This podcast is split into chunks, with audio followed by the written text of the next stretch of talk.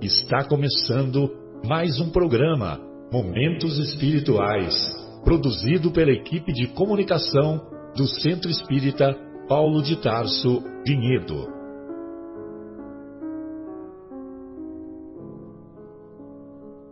Se guardas contigo o estigma do sofrimento, indagando pela solução dos velhos problemas do ser e da dor, se percebes a nuvem que prenuncia a tormenta e o vórtice traiçoeiro das ondas em que navegas, vem conosco, estudemos a rota de nossa multimilenar romagem no tempo, para sentirmos o calor da flama de nosso próprio espírito a palpitar e morredouro na eternidade, e acendendo o lume da esperança, perseveremos juntos em exaltação de alegria que Deus, o Pai de infinita bondade, nos traçou a divina destinação para além das estrelas.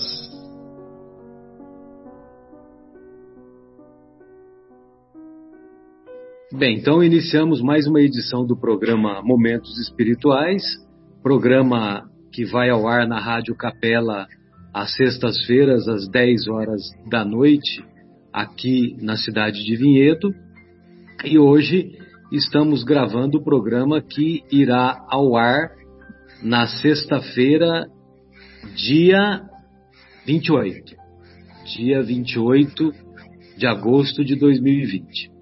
Hoje estamos na agradável companhia do nosso querido Afonso, do nosso José Fernando Folharini, direto de São José do Rio Pardo, e também do nosso Bruno e da nossa Adriana.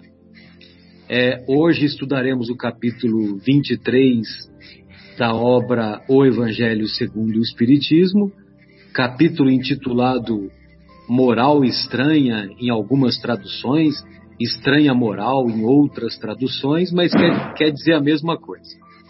E, particularmente, naquele item que, em que Jesus diz é, que ele não veio trazer a paz, mas veio trazer a espada. Então nós vamos encontrar lá nas anotações do evangelista Mateus, no capítulo 10, versículo 34, nós vamos encontrar essa passagem que vale a pena a gente ler para preservar as palavras do Mestre. Então, de acordo aqui com a tradução do nosso querido Haroldo, na obra O Novo Testamento, é, a obra do, do Haroldo é, a gente gosta de citar não porque não porque é um, um nosso confrade que é admirado e querido, mas também porque o trabalho que ele fez foi muito bacana, porque ele traduziu direto do original grego para o português. Então, por isso que tem uma esse diferencial, né? Vamos dizer assim. Então ele diz assim: Não penseis que vim trazer paz sobre a terra. Não vim trazer paz, mas espada. E aí ele continua: Pois eu vim separar o homem do seu pai, a filha da sua mãe e a nora da sua sogra e os inimigos do homem serão os membros da sua casa. Quem ama pai ou mãe mais que a mim, não é digno de mim. Quem ama filho ou filha mais que a mim, não é digno de mim. E quem não toma a sua cruz e segue atrás de mim, não é digno de mim. Aquele que tiver encontrado a sua vida, a perderá. E aquele que tiver perdido a sua vida por minha causa, a encontrará. É, não à toa são palavras de vida eterna, né? Porque parece que, que são palavras e pensamentos que remetem a conflitos, remetem a arrumar confusão, mas é que a ideia que Jesus veio trazer de solidariedade, de fraternidade, ideia de, am de amor, amor inclusive aos inimigos, é, era uma ideia, era um pensamento que, logicamente, que levaria uma certa revolução para a sociedade em que ele estava inserido. E quando uma ideia nova é lançada, ela, para que seja implantada, vai provocar conflitos, vai provocar uma certa confusão, vamos dizer assim. E então, quando ele diz: Não vim trazer a paz, mas a espada, é um pensamento muito mais profundo do que parece, porque ele nos remete a, a, fazer, a fazer pensarmos que essa espada deve ser colocada como um divisor de águas de, da nossa própria consciência, para que nós assum, sejamos capazes de assumir o conflito dentro de nós mesmos e sejamos capazes de separar o que é vício do que é virtude. Nós nos recordamos daquela obra Renúncia, que, que mostra a trajetória de um espírito de elevada hierarquia, que é a Alcione, que antes de encarnar, ela consulta o seu mentor espiritual e o mentor espiritual dela não é favorável num primeiro momento para que ela reencarne no planeta Terra. Porque, lógico que ela, ela gostaria de reencarnar para beneficiar o Carlos, é, Carlos Clanagan, que agora eu me esqueci, acho que é Clanagan o nome dele, né? E, e esse, esse Carlos, que era o, o amor, né? O, uma pessoa que que, que, que era muito grata ao seu coração e existências anteriores, na obra 50 anos depois, eles se encontram como Ciro e Célia. E eles. Só que o Ciro, ele acabou ficando pelo caminho porque ele não, não foi capaz de se espiritualizar como a Célia havia se espiritualizado. E lá na frente, 16 séculos depois, ela se dispôs a reencarnar para beneficiá-lo, para estender mãos generosas, não somente a ele, como também aquele grupo de espíritos que, que acompanhavam a, aquela personagem. E, e eles e, e, a nossa querida Alcione se reúne então com o seu mentor espiritual e ele fala: Olha, é uma situação em que você ficará exposta a muitos riscos. E é preciso você separar o vício da virtude. É, estamos recebendo também a nossa querida Fátima. Bem-vinda, Fátima. Fique à vontade, viu, querida? Bem, então essas eram as minhas colocações iniciais. Lógico que nós temos outras observações que separamos e vamos desenvolvendo aqui uh, ao, longo, ao longo dessa primeira hora de reflexão. É, Adriana, gostaria de ouvi-la, querida. Fique à vontade. É, boa tarde, boa noite aí, bom dia a todos. E é muito bom estar com vocês mais uma vez. E, e realmente esse capítulo, ele é, quando a gente lê ele a primeira vez, ele realmente ele causa uma estranheza, né? E não à toa que, que tá ali o título né, dado por Kardec, que é a estranha moral. Porque várias passagens onde diz ali né, as condições que nós temos para seguir Jesus, elas contradizem aquilo que Jesus falava, que era honrar pai e mãe, uh, enfim, várias outras passagens. E, e nesse capítulo aqui, é, fala sobre espada, fala é, deixar tudo para trás, mãe, pai.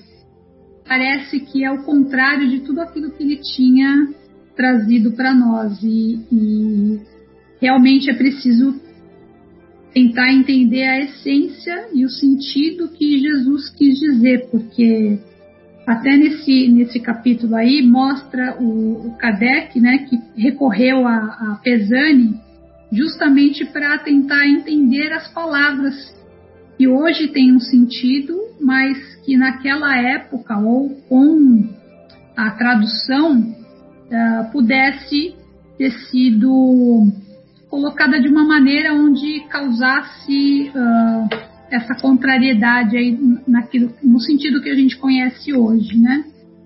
Então, para entender o sentido realmente que Jesus falava, a gente tem que uh, mergulhar nos ensinamentos e, e tentar entender que tudo aquilo que ele falou, tudo aquilo que ele nos deixou, seus exemplos, em nenhum momento é contraditório a, essa, a essas condições para segui-lo. E é, até no comecinho desse capítulo fala ali sobre a multidão, né? E, e, e fala ali que a, a, existe uma diferença né, entre a multidão que seguia Jesus, os discípulos, e que mais para frente existe aí uma condição onde a gente, através do estudo e da nossa evolução, nos tornaremos apóstolos, né? Então fala ali que muitas vezes a gente vai ali seguindo com a multidão, com a massa, e nós, por medo às vezes de sermos contrários àquilo que a grande maioria acha que é o bacana, que é o bom, que é aquilo que é o correto, nós uh, vamos sendo levados por isso, né? Às vezes por modismo ou por inércia, então, quando, quando fala ali da, das batalhas que nós temos de travar, né, tem ali a espada, é, no sentido, pelo menos que eu entendi aqui, é que ninguém precisa,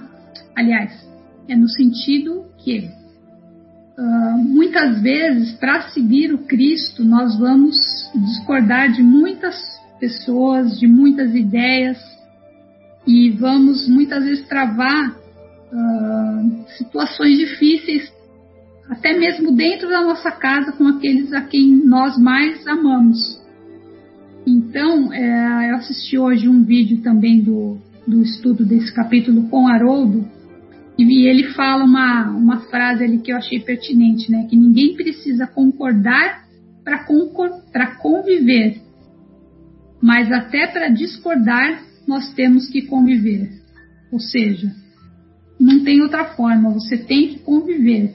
Então, é, muitas vezes que nós estivermos com Cristo, nós seremos incompreendidos, e o sentido, quando fala que, uh, nesse capítulo, né, de largar o passado, deixar pai, mãe, não é abandonar aquele a quem nós amamos, é o contrário, é justamente fazer o nosso melhor, fazer todo o bem por dedicação ao Mestre, não quer dizer renunciar e nem abandonar, mas compreender, acolher e ao seu tempo esclarecer. Então, é, Jesus já sabia disso, que quando ele, quando ele esteve aqui entre nós, ele traria uma, um, um esclarecimento, né? ele trazia luz da sua doutrina. E ele ia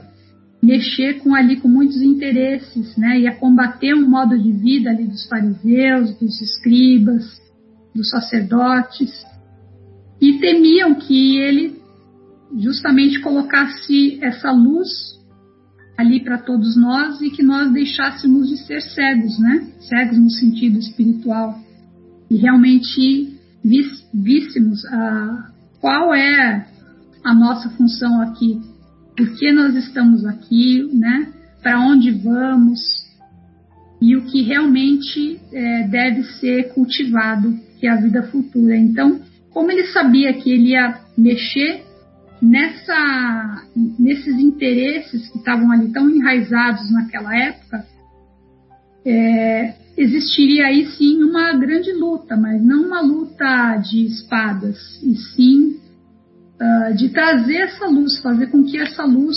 aparecesse e fosse entendida e compreendida por todos nós. E os seus ensinamentos, é, ele sempre frisava, né? Todos os homens são irmãos. Então, na verdade, quando ele fala abandonai vosso pai, abandonai vossa mãe, é, enfim, todas essas é, quem, é o seu pai e quem é a sua mãe. Um dia nós somos pai, em alguma situação nós somos mãe, mas nós somos todos filhos do mesmo pai, então nós somos todos irmãos. Então, se a gente tem que conviver em todas as situações e crescer, compreender, acolher, esclarecer, obviamente que nós não vamos conseguir fazer isso sozinhos, nós vamos fazer isso em família, e a nossa família é a humanidade. Então, ali no, no, no, numa das passagens que eu li aqui no Caminho, Verdade e Vida, na, acho que no, no capítulo 554, ele fala que renunciar aos bens do mundo para focar na vida futura fazendo tudo por amor ao nome de Jesus. E ele dá ali a receita, né? Perder as esperanças da terra, conquistando-as do céu. Então é justamente essa conquista, que não é de uma batalha, mas é uma conquista do céu, que é o nosso entendimento, o nosso crescimento espiritual, entendendo que a vida futura é a nossa vida real e não essa que nós vivemos aqui provisoriamente e enquanto encarnados, que é um período muito curtinho. Então, é, era isso que eu tinha entendido desse, desse trechinho aqui do capítulo. Muito bom, Dri. Esse finalzinho aí, né, do caminho, verdade e vida que você citou, é aquela parte final da passagem evangélica que aquele que quiser perder a sua vida salvá-la-á. E o que e o que quiser ganhar a vida vai perder. É. Ou seja, quando a gente coloca os interesses materiais, os interesses é, da matéria sobre, sobre os interesses espirituais. É, vamos ouvir a nossa querida Fátima, né? Chamar as damas primeiro, né? Eu tenho sido sem educação esse tempo todo, né? Então vamos Gostaria de ouvi-la, Fatinha, por gentileza. Está me ouvindo, Fátima? Eu, Marcelo, aproveito enquanto Já a Fátima não, não responde. Você não ah, tem sido só, só um minutinho, educação Fátima, o Bruno está fazendo um comentário, só um minutinho. Pois não. Você não tem sido mal educado porque os anjos, eles não têm sexo, entendeu? Essa foi boa. Depois de velhinha, de, de anjo é bom. Pois não, Fátima, dia, fique à vontade, querida. Bom dia, boa tarde, boa noite a todos. É um prazer estar com vocês e falando sobre essa lição que nos deixa tão confuso a princípio, né? Ah, o Mestre Jesus, o ser de bondade, falando em espada. Isso nos deixa ah, parados para refletir mesmo. E como a Adriana disse, escribas, fariseus, todos achavam que matando Jesus, matariam suas ideias. E diz 20 séculos depois, continuamos com as mesmas discussões a, a respeito e, felizmente, as ideias de Jesus sobreviveram e sobrevivem até hoje. É muito comum em uma família haver várias crenças.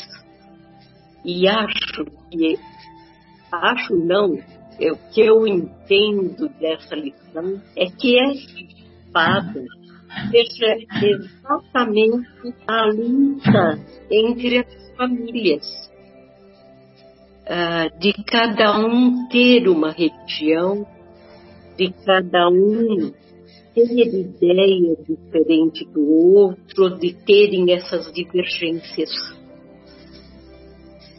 E Jesus na verdade, vindo como consolador prometido, essa doutrina maravilhosa nos explica ah, que o ideal seria, né, nos deixa bem claro, que apenas uma religião houvesse, que a unificação das doutrinas seria o passo melhor. E é a esse favor que devemos lutar, porque se Deus é um só, se temos que amar ao próximo como a nós mesmos, para que tantas religiões, tantas seitas, tantas doutrinas? O dia que houver uma unificação dessas religiões, aí sim teremos muita paz e não precisaremos mais dessa espada para essas lutas a que fomos levados a ter. O meu entendimento partiu para este lado. Obrigada, Marcelo. Perfeito, Fatinha. Muito bom.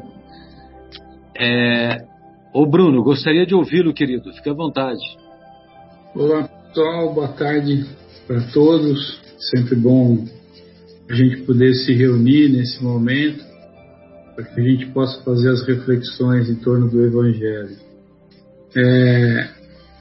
Ao longo do tempo que eu fui lendo e, e tomando conhecimento do Evangelho, é, eu acho que é impossível para todos nós deixarmos né, de fazer uma ideia, assim que se lê e se aprende, da personalidade de Jesus. Né?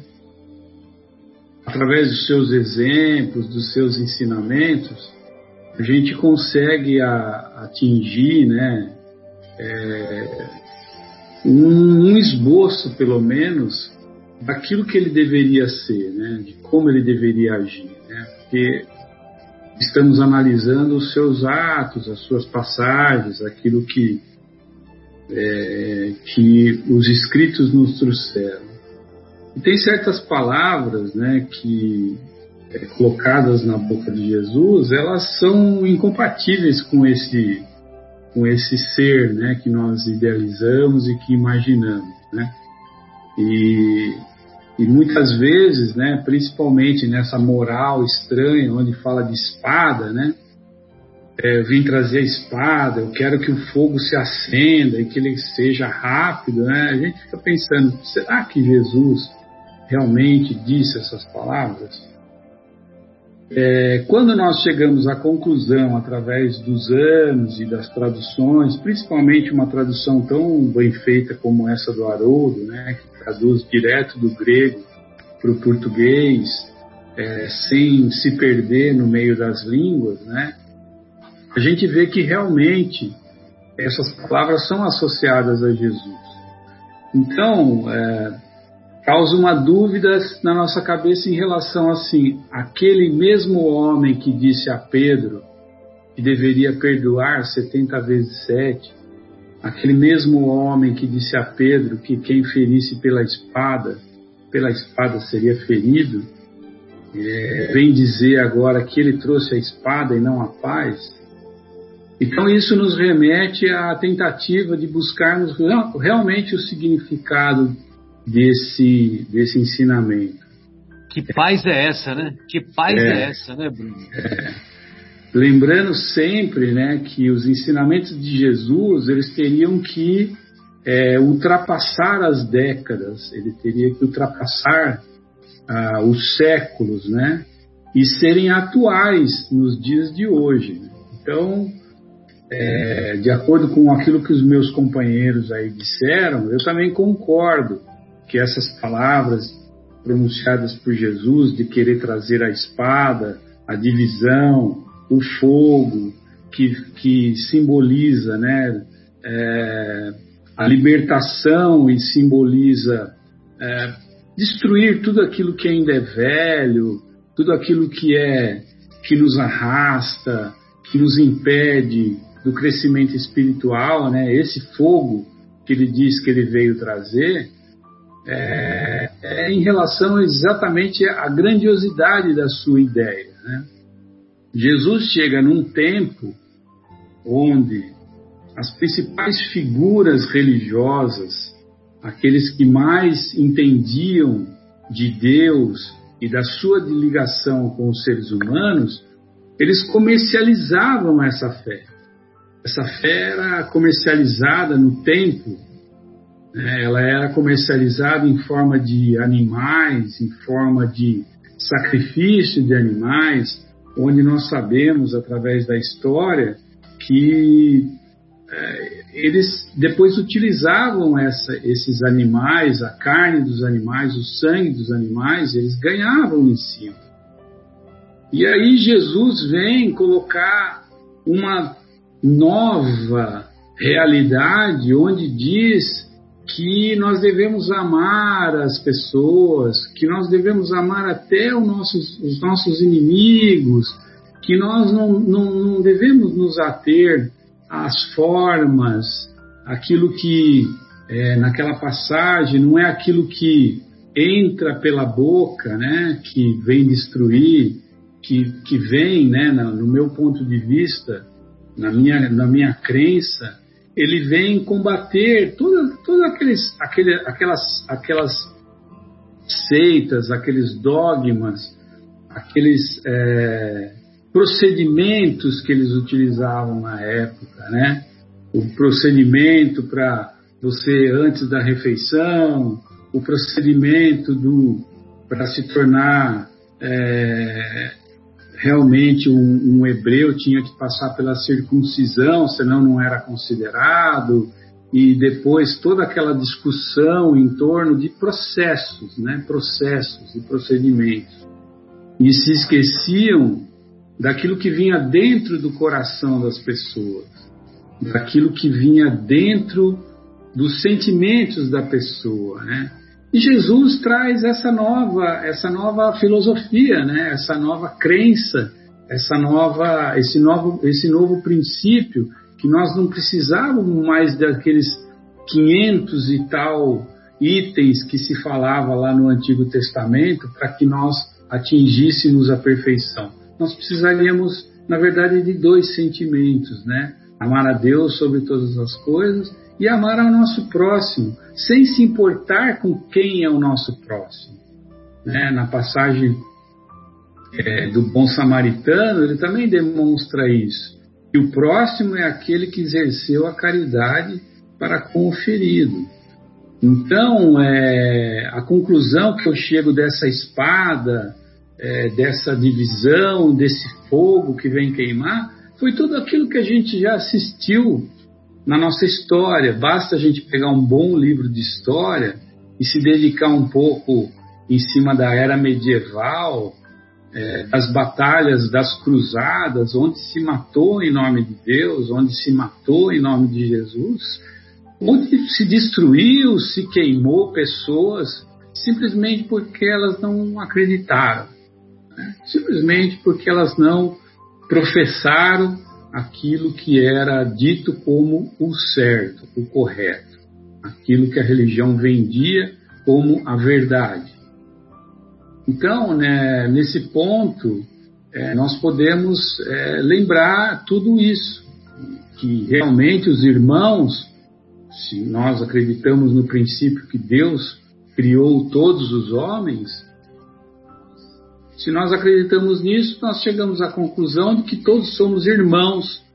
E que se todos somos irmãos e acreditamos na reencarnação, nós chegaremos à conclusão que quando reencarnados naquele tempo, nós praticamos essa agressão, matamos o nosso irmão em nome de Jesus.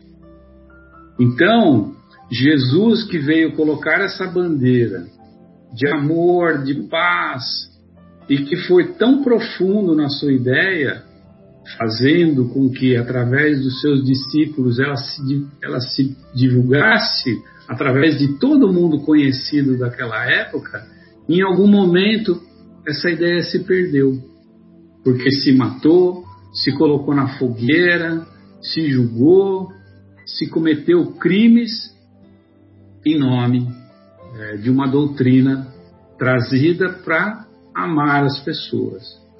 Então, nesse ponto, nós temos que fazer aí um meia-culpa, né? E também temos que estar atentos à doutrina espírita, porque o próprio Jesus colocou que ele mandaria o consolador prometido. Hoje nós não temos mais tantos problemas como antigamente.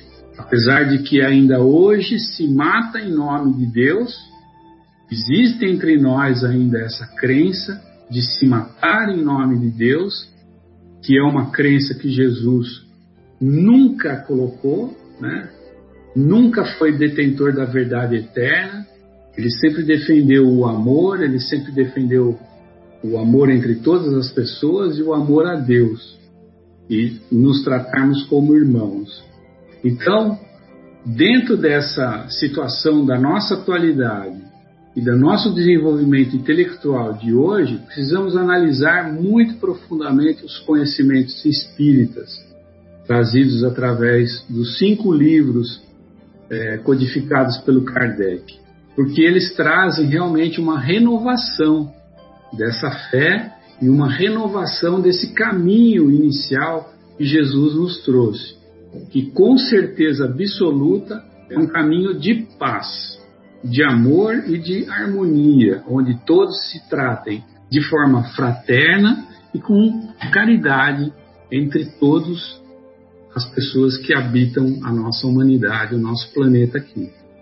O, a ideia, Marcelo, era mais ou menos isso daí. Perfeito, Bruno. Maravilha. É, Afonso, gostaria de ouvi-lo, só que é, o, esse conceito de paz, ele foi é, viciado ao longo dos séculos, né? E, e aqui nós achamos que eu tenho o, o, lá em São José do Rio Pardo, a gente cresceu escutando que, que é o seguinte, ó, fulano é, é tão tranquilo, tão, acomoda, tão acomodado que ele gostaria que o mundo acabasse e ele encostado no barranco, né?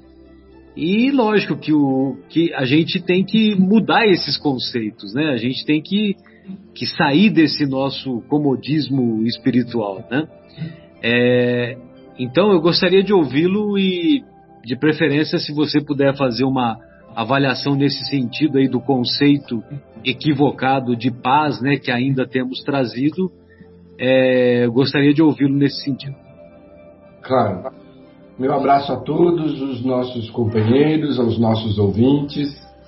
É, eu gostaria de dividir essa colocação em duas partes, porque a expressão do item 9 do capítulo 23 do Evangelho segundo o Espiritismo é bastante enfática. Não vim trazer a paz, mas a espada.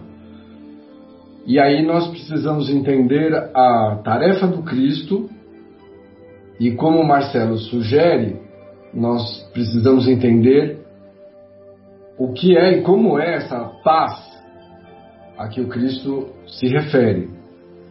Então, nós não podemos esquecer que nós somos todos é, alunos do nosso planeta escola e que Jesus representa um dos muitos mestres que nós possuímos dentro da espiritualidade e que ele foi escolhido pelo Pai da vida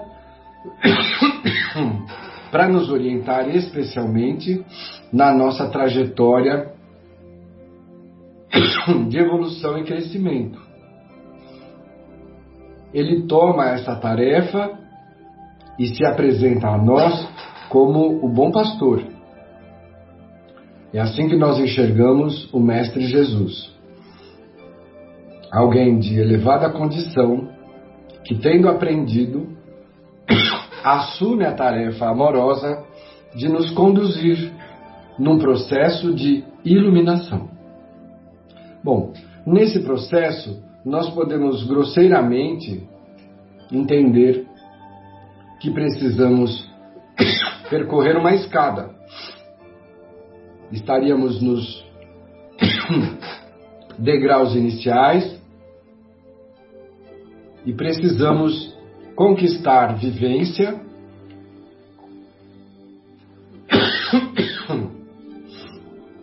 e aprendizado para podermos nos deslocar. Acontece que nós agimos de uma forma não muito legítima. Isso é a nossa sombra de humanos. Quando nós vamos assimilando os conteúdos superiores, nós não os assimilamos homogeneamente no nosso grupo humano. Há sempre uma distribuição onde vamos encontrar alguns à frente, outros a meio do caminho e outros iniciando. Então, muitas vezes, aqueles que conseguem assimilar o conhecimento superior e que deveriam se transformar como Jesus no bom pastor, no condutor, acabam se locupletando daquela informação, se beneficiando e comprometendo a própria evolução com relação aos que não dominam esse conhecimento. Então, nós temos o exemplo do povo que foi preparado no nosso planeta pelo entendimento do Deus único para se transformar no grande convidador de toda a nossa humanidade. Com a promessa feita ao patriarca de que seus seguidores seriam tão numerosos quanto as estrelas do céu. E, no entanto, por orgulho, este grupo fechou-se em si mesmo, isolou os retardatários do acesso àquele conhecimento e começaram a investir no, no requinte do conhecimento.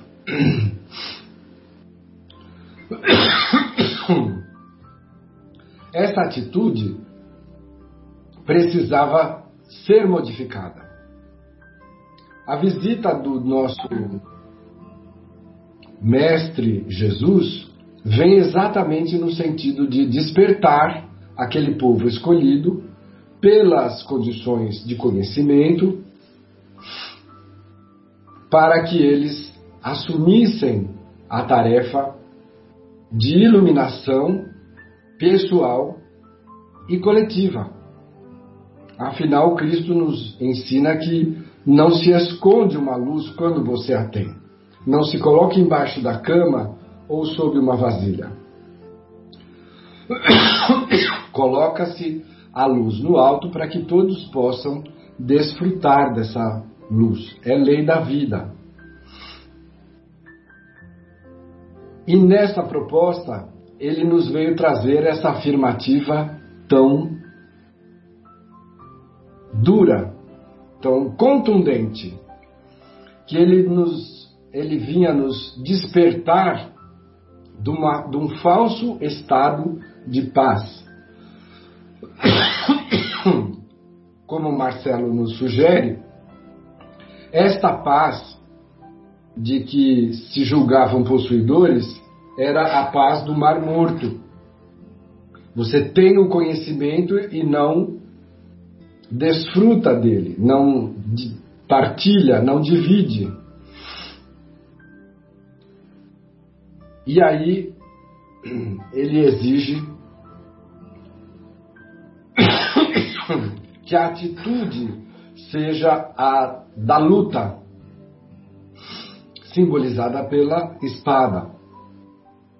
Então nós temos na vinda de Jesus e na sua afirmativa o grande convite para o despertamento daqueles que, possuindo algum conhecimento acima da média, não o socializavam, mas transformavam aquilo num, numa vaidade ética, étnica. Eu conheço, eu sei como adorar, e os que não sabem são impuros e devem se afastar de mim. Ora, a proposta é exatamente outra. Nós precisamos conviver. A Adriana nos colocou uma, uma nos trouxe uma colocação do Haroldo muito interessante. Não é preciso concordar para conviver, mas é preciso conviver até para discordar. Então a convivência é algo necessário. E essa presença do Cristo, àquela época da sua vinda ao planeta, revelava exatamente essa necessidade. Eu decidi dividir a minha colocação em duas, porque nós não podemos esquecer que esta situação continuou.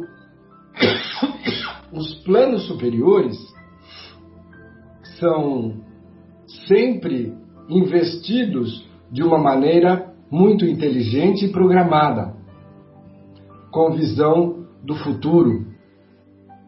O Cristo sabia a semente que ele traria, estava trazendo para plantar e que este se transformaria num verdadeiro fermento, porque os que estavam à frente com o acúmulo de conhecimento iriam se destacar daqueles que não tinham o conhecimento. E isso poderia gerar enfrentamentos. Mas o enfrentamento é útil, é necessário para que através da discussão surja a luz. E isso aconteceu no ano zero, que contamos com a presença do Cristo, assim como quando ele deixa toda uma série de ensinamentos, tendo vindo reencarnar numa manjedoura, despido de todas as vaidades do mundo, nós o adotamos lentamente como mestre, e ele que tinha ensinado que não é preciso ter um templo de pedra para adorar, que o coração do homem é o grande templo de adoração da criação, nós transformamos o nosso adorar em templos suntuosos de alguém que não tinha uma pedra para assentar a cabeça. Então ele sabia que existiria um momento em que haveria a necessidade de uma nova transformação, de novo momento de espada. E temos no século XIX a culminância de um processo que se inicia lá no século XVII, com as grandes revoluções, com os grandes iluminados que foram trazendo novos conceitos para valorizar as relações humanas, para trazer de novo a visão do homem que transcende a matéria. E como transcende a matéria, a nossa forma de contato, como o Bruno nos acaba de colocar, deve ser a da fraternidade, então é no século XIX que vem um segundo momento em que novas, velhas informações são trazidas através de uma doutrina que se chamou dos espíritos, porque não pertence a ninguém. E esse é o segundo momento de espada em, em, em que nós estamos hoje convivendo. Já não mais numa situação de sacrifícios físicos e materiais, mas a grande espada que se convoca nesse momento é a da atitude e renúncia moral.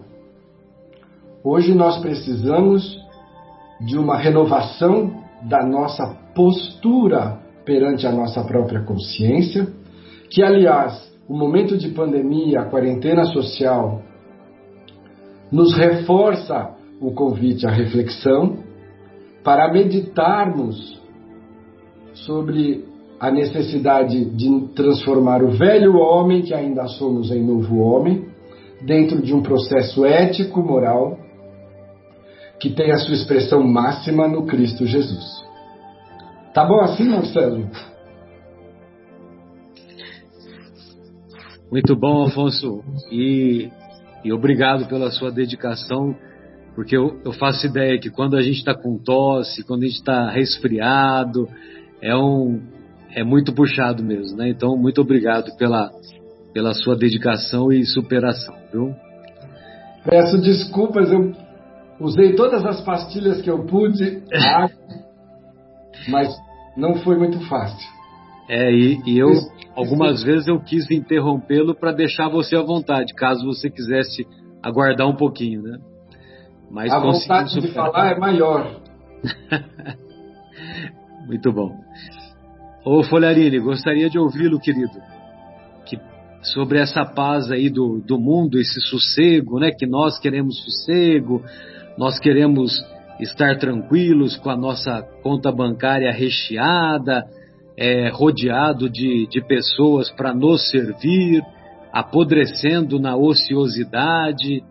E será que é, será que Jesus endossaria uma tranquilidade com essas características, um sossego com essas características? Será que é isso que ele quer dizer? De paz? De sossego? De maneira alguma, né, Marcelo?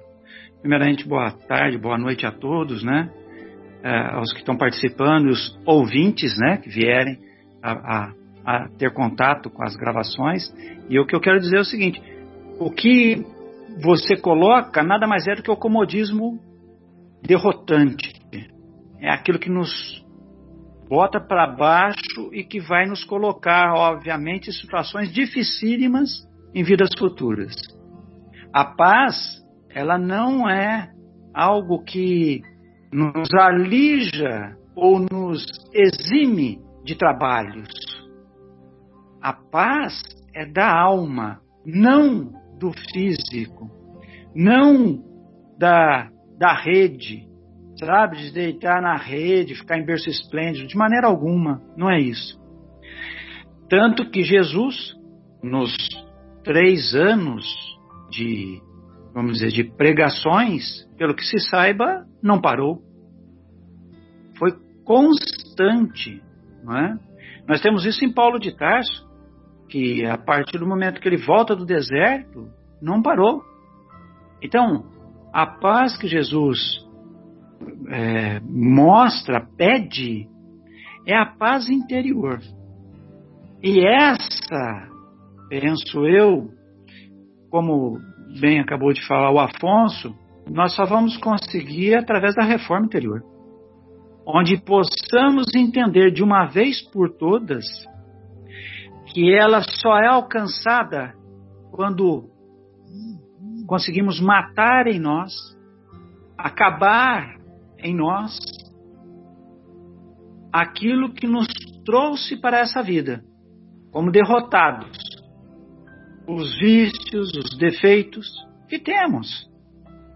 Temos que alijar de nós, arrancar de nós a, o orgulho, a vaidade, ou seja, matar a mãe de todos os vícios, que é o egoísmo, e que está em todos nós. Fazer com que, pelo menos, ele diminua em nós. Eu entendo que é uma, há uma relação. Cada vez que a gente vence um vício, um mal que há em nós, ganhamos uma virtude, damos um passo ao encontro da virtude que também há em nós, que está sufocado como as sarças lá, os espinhos no coração. Está lá sufocando a, a nossa evolução. Porque é uma bola de ferro amarrado na nossa alma. Esses vícios que trazemos em nós. E cada um sabe dos seus. Não há necessidade de apontá-los. Mas todos têm relação com o egoísmo. Há um egocentrismo muito grande em todos nós. É?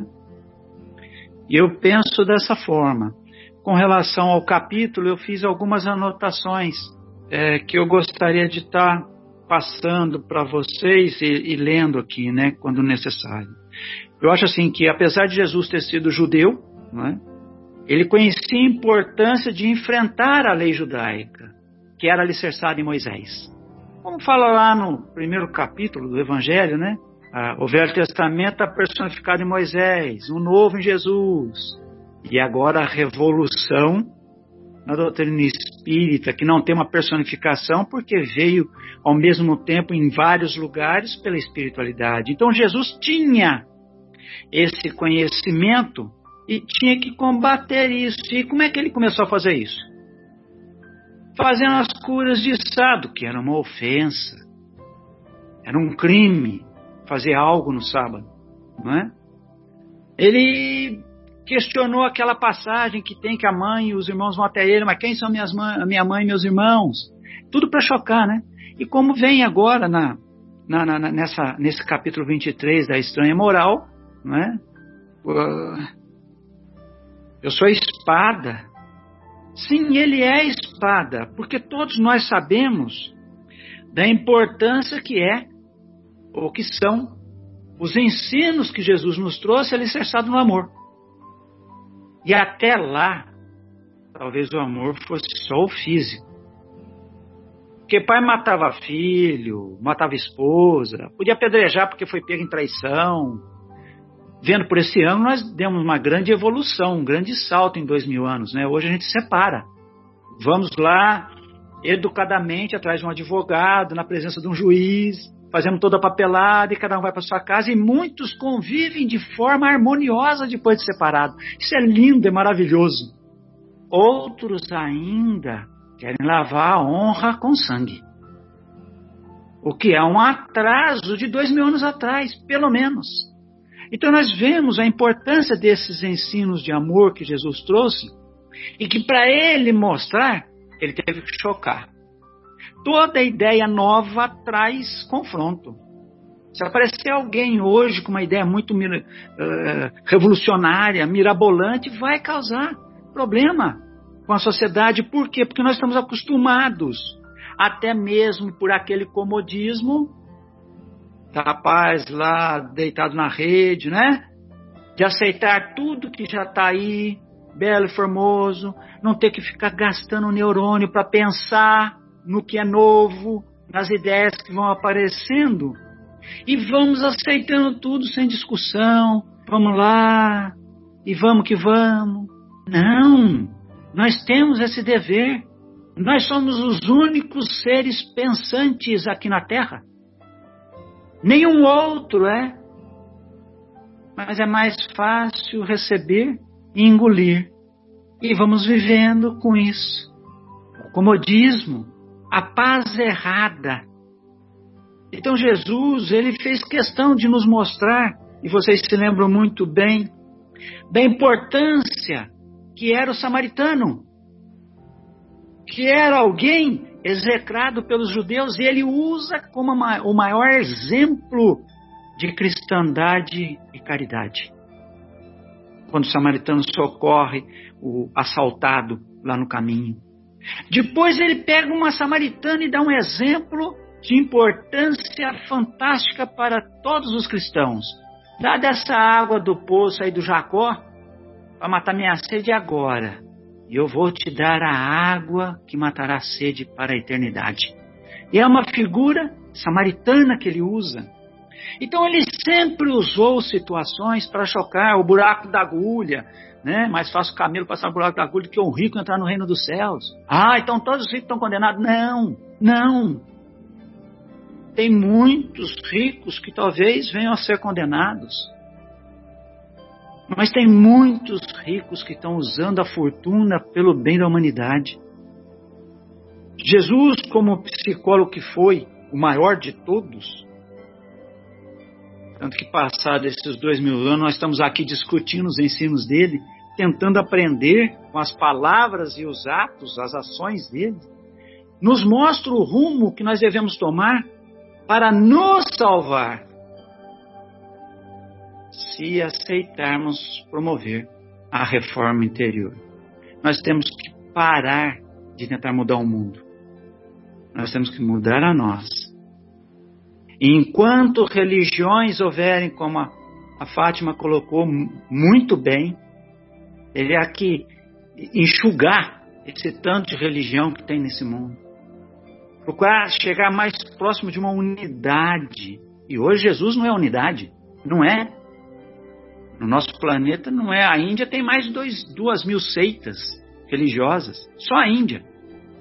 Então, olha o quanto nós temos que avançarmos para poder dizer que os ensinos dele realmente tocaram o mundo. Não é? É, infelizmente, nós temos irmãos matando irmãos porque carregam um crucifixo com uma correntinha no pescoço e no peito, do outro lado do nosso planeta aqui. Então, até que Jesus chegue a eles, quanto nós não vamos enfrentar ainda? Eu também ressaltei aqui uma posição de Kardec no item 13 desse capítulo 23, quando ele fala: Mas a ideia sobreviveu porque era verdadeira. Desenvolveu-se porque estava nos desígnios de Deus. A ideia que Jesus trouxe, porque até então se tentava outras verdades. O próprio Sócrates, como colocado por Kardec, tentou. Foi condenado à morte. E a ideia de Sócrates é contrária a de Jesus? Pelo contrário, é irmã gêmea. Kardec alerta na, nesse ponto. Então, quando ele coloca isso, que essa sobrevivência das ideias de Jesus, que, que Jesus nos trouxe, a, a Terra estava na época de Jesus já preparada. Pelo menos aquela região estava preparada. Nós vamos ver daí talvez 20 anos depois da morte dele, que Paulo vai até Atenas, que queria tanto pregar em Atenas, e ficou decepcionado. Era a terra, o centro da cultura. E ele saiu de lá arrasado. Nunca mais voltou lá. Nunca mais quis voltar lá. Porque o povo não entendeu, não estava preparado. Então, assim, naquela época, Jesus é, é, trouxe a Boa Nova e fez Paulo ir pregar onde? Como fala aqui no, no Evangelho, nesse capítulo, foi pregar lá no centro do paganismo, ou no centro da, do politeísmo, porque Roma também era politeísta, né? Tinha o Deus Baco, Deus Trovão, Deus Raio, Deus para tudo, Deus Árvore, Deus Maçã, tudo que aparecia lá era Deus. Né? E ele se finca lá maravilhosamente com Pedro, com Paulo, né? Se fincou no centro. Hoje eu vejo que nós precisamos tentar fazer com que o cristianismo se finque em outras regiões. Nós não temos esse poder. Existem outras pessoas, outros missionários que devem estar lutando para isso. Né? O, eu anotei também no item 16 desse capítulo, quando ele coloca que cansados, cansados afinal de um combate sem solução, que só acarreta desolação e leva o distúrbio até mesmo ao seio das famílias, os homens reconhecerão onde se encontram os seus verdadeiros interesses no tocante a este ou a outro mundo, e verão de que lado se acham os amigos e os inimigos da sua tranquilidade. Ora, bolas, os amigos e inimigos da nossa tranquilidade estão em nós. Nós somos inimigos da nossa tranquilidade quando permitimos que algum comentário de terceiros nos afete. E às vezes não foi nem com a intenção de afetar. Quando vemos os fantasmas nas palavras de outros, quando nos deixamos abater pela, pela, pelo conceito, pelos conceitos apresentados por outros, que afronta a nossa verdade. Pô, mas ele tem a verdade dele, nós temos que aprender a respeitar a verdade dele. Quem foi o maior exemplo disso? Jesus. Tu é o rei dos judeus, ah, você que está falando aí, cara. Não sei não. Eu só digo que meu, meu reino não é aqui. Se fosse aqui, meu povo não deixava acontecer isso. Meu povo não está aqui ainda. Será que nós estamos nos tornando o povo dele? Será que é isso? Então, esses inimigos somos nós mesmos. E nós precisamos combater em nós. Aquilo que eu falei, a reforma interior é o maior, é o maior das lições que Jesus nos deu. E nós nos apegamos, às vezes, ao amor divino. Tá, isso é muito além do que nós possamos imaginar. O que está muito mais próximo de nós é a reforma interior. Eu fumo, eu tenho que parar de fumar. Eu bebo, eu tenho que parar de beber.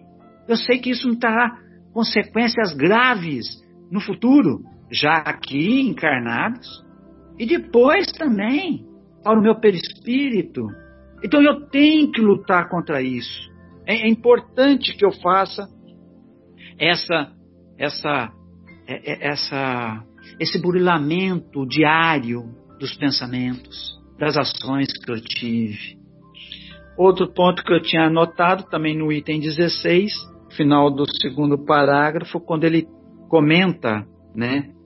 A guerra sucederá à paz, ao ódio dos partidos, a fraternidade universal, e às trevas do fanatismo, a luz da fé esclarecida. Ora bolas. Será que nós estamos agindo dessa forma? Nós estamos matando a guerra? Estamos fazendo suceder a paz? Aquela paz real e verdadeira? Será que nós estamos alijando os ódios do partido ou dos partidos, fazendo valer a fraternidade universal? As trevas do fanatismo estamos sufocando com a luz da fé esclarecida? A fé esclarecida é tão importante que faz parte da primeira página do nosso Evangelho. Fé raciocinada só é aquela que pode encarar a razão face a face em qualquer época da humanidade. E isso não vai acontecer se nós não, não promovermos em nós mesmos a reforma com a base na lei de amor que Jesus nos ensinou. Não vai acontecer. Nós podemos ficar falando igual papagaio, maritaco, o que for, mas nós não vamos conseguir fazer mudar em nós se só falarmos. E o último tópico que eu anotei está no item 17, quando ele fala assim: Mas a época das lutas e perseguições sangrentas já passou, e as que ele tem de suportar são todas de ordem moral, sendo que o fim de todas elas, ou seja, as sangrentas e as de moral, se aproxima. As primeiras duraram séculos, as guerras sangrentas. As de agora durarão apenas alguns anos, porque a luz não parte de um só foco, mas irrompe de todos os pontos do globo e abrirá mais depressa os olhos aos cegos. Pois bem, o que leva à guerra? Os nossos pré-conceitos.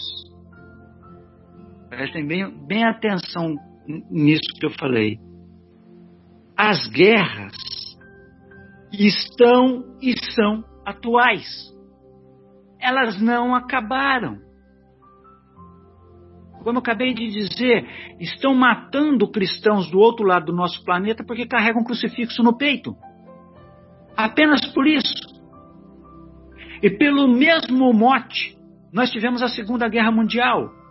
Porque alguém pensou que era parte de uma raça pura. E quem não fosse branco, que fosse negro, ou que não fosse, tivesse uh, o sexo desvirtuado, ou que tivesse o pensamento religioso contrário, foram dizimados. Temos ainda hoje irmãos vivendo conosco com os pensamentos neonazistas. Temos, infelizmente, aqui convivendo conosco hoje. Não estou falando em Estados Unidos. Não, não, aqui. Não estou falando em Inglaterra. Estou falando aqui, Brasil. Pessoas que não estendem a mão porque o outro tem a pele numa tonalidade diferente. Temos isso hoje aqui, 2020. A cor, essa opção sexual, a escolha de uma fé diferente, ainda provoca essas lutas sangrentas. Infelizmente, as guerras podem ter diminuído, mas elas existem ainda. Tomando por base que o Evangelho foi lá em 1850 e pouco, ou seja, ele falava que mais duraria alguns anos. Nós temos aí 150 anos, no mínimo, em que estes princípios que trazemos das nossas vidas passadas ainda é forte na gente com a vinda, obviamente, dos esclarecimentos que a doutrina espírita nos traz com as novas compreensões, esclarecimentos, né, entendimentos, essas situações já não são mais o que nós desejamos. Então, não queremos mais o olho por olho. Isso já é um passo a mais em nossa evolução. Já é começar a entender que o, o que foge é, o, que o, o fogo que Jesus queria que se acendesse, a espada que ele queria que trouxe da divisão, já se manifesta em nós, na aceitação dos erros alheios, sem julgamento e resposta de nossa parte na mesma intensidade, mas com a energia um amor de caridade, de humildade e compreensão que move em cada um de nós a ação de resignação verdadeira, capaz de nos tornarmos cristãos. Enquanto isso não acontecer em nós, e não estou dizendo aqui que eu seja, de maneira alguma, enquanto isso não acontecer em nós, nós não vamos encontrar a paz que você falou, Marcelo, que Jesus pediu nós podemos ser, como você bem colocou aí, os mais afortunados de bens materiais. Eu posso ter uma conta bancária tão gorda, tão gorda, tão gorda, capaz de comprar uma cidade, mas eu não vou ter paz. Eu posso ter a conta bancária tão gorda, tão gorda, tão gorda, que me faça ter o tratamento mais caro do mundo para salvar-me de uma doença. E até ser salvo pela doença. Mas posso ter a certeza que eu fui salvo porque Deus quis, não foi o dinheiro. Então nós precisamos de uma vez por todas, e não é fácil, porque se fosse fácil, o Klenegan teria vencido e não venceu. Então nós temos que tentar, de alguma forma, vencer, como a gente aprendeu lá no André Luiz, né, no início da década de 80, vencer a cada dia os nossos males. Se a gente conseguir fazer isso, eu falo por mim, eu já me dou por satisfeito. Por enquanto estou tropeçando e caindo, mas nós vamos chegar lá, se Deus quiser. Era isso que eu queria colocar. Obrigado pela atenção de todos. Deus quer. O, o, só gostaria de passar, né, só para o nosso encerramento, algumas indicações bibliográficas aí desse tema, do não vim trazer a paz, mas a divisão, ou mais a espada. É, tem lá na, na obra Caminho, Verdade e Vida, lição 104, intitulada A Espada Simbólica. Na obra Vinha de Luz, capítulo 105, Paz do Mundo e Paz do Cristo. E na obra Falando a Terra, capítulo 4, Paz e Luta, que é assinada pelo espírito Joana Angélica a mesma Joana de Ângeles, que depois manifestou-se na psicografia mais, mais pelo Divaldo. Mas a obra Falando a Terra é psicografia do, do Chico. E lá tem, tem alguns espíritos que assinam. É, Deodoro da Fonseca, Fabiano de Cristo, tem, tem vários autores lá que, que são personalidades conhecidas e que fizeram essa obra, falando à terra. E só como só para finalizar, Jesus também ficou conhecido como príncipe da paz. Mesmo faz, falando essa fazendo essa reflexão, né, de não veio não vim trazer a, a paz, mas a espada, e mesmo assim, mesmo assim ele ficou conhecido como príncipe da paz. Mas lógico que ele nos recomenda para não buscarmos essa paz mentirosa que se caracteriza pela ociosidade, pois agindo dessa maneira nós nos desviamos da luz, fugimos à vida e nos precipitamos à morte. Na verdade, o Cristo trouxe ao mundo a espada renovadora da guerra contra o mal, constituindo em si mesmo a divina fonte de repouso aos corações que se unem ao seu amor.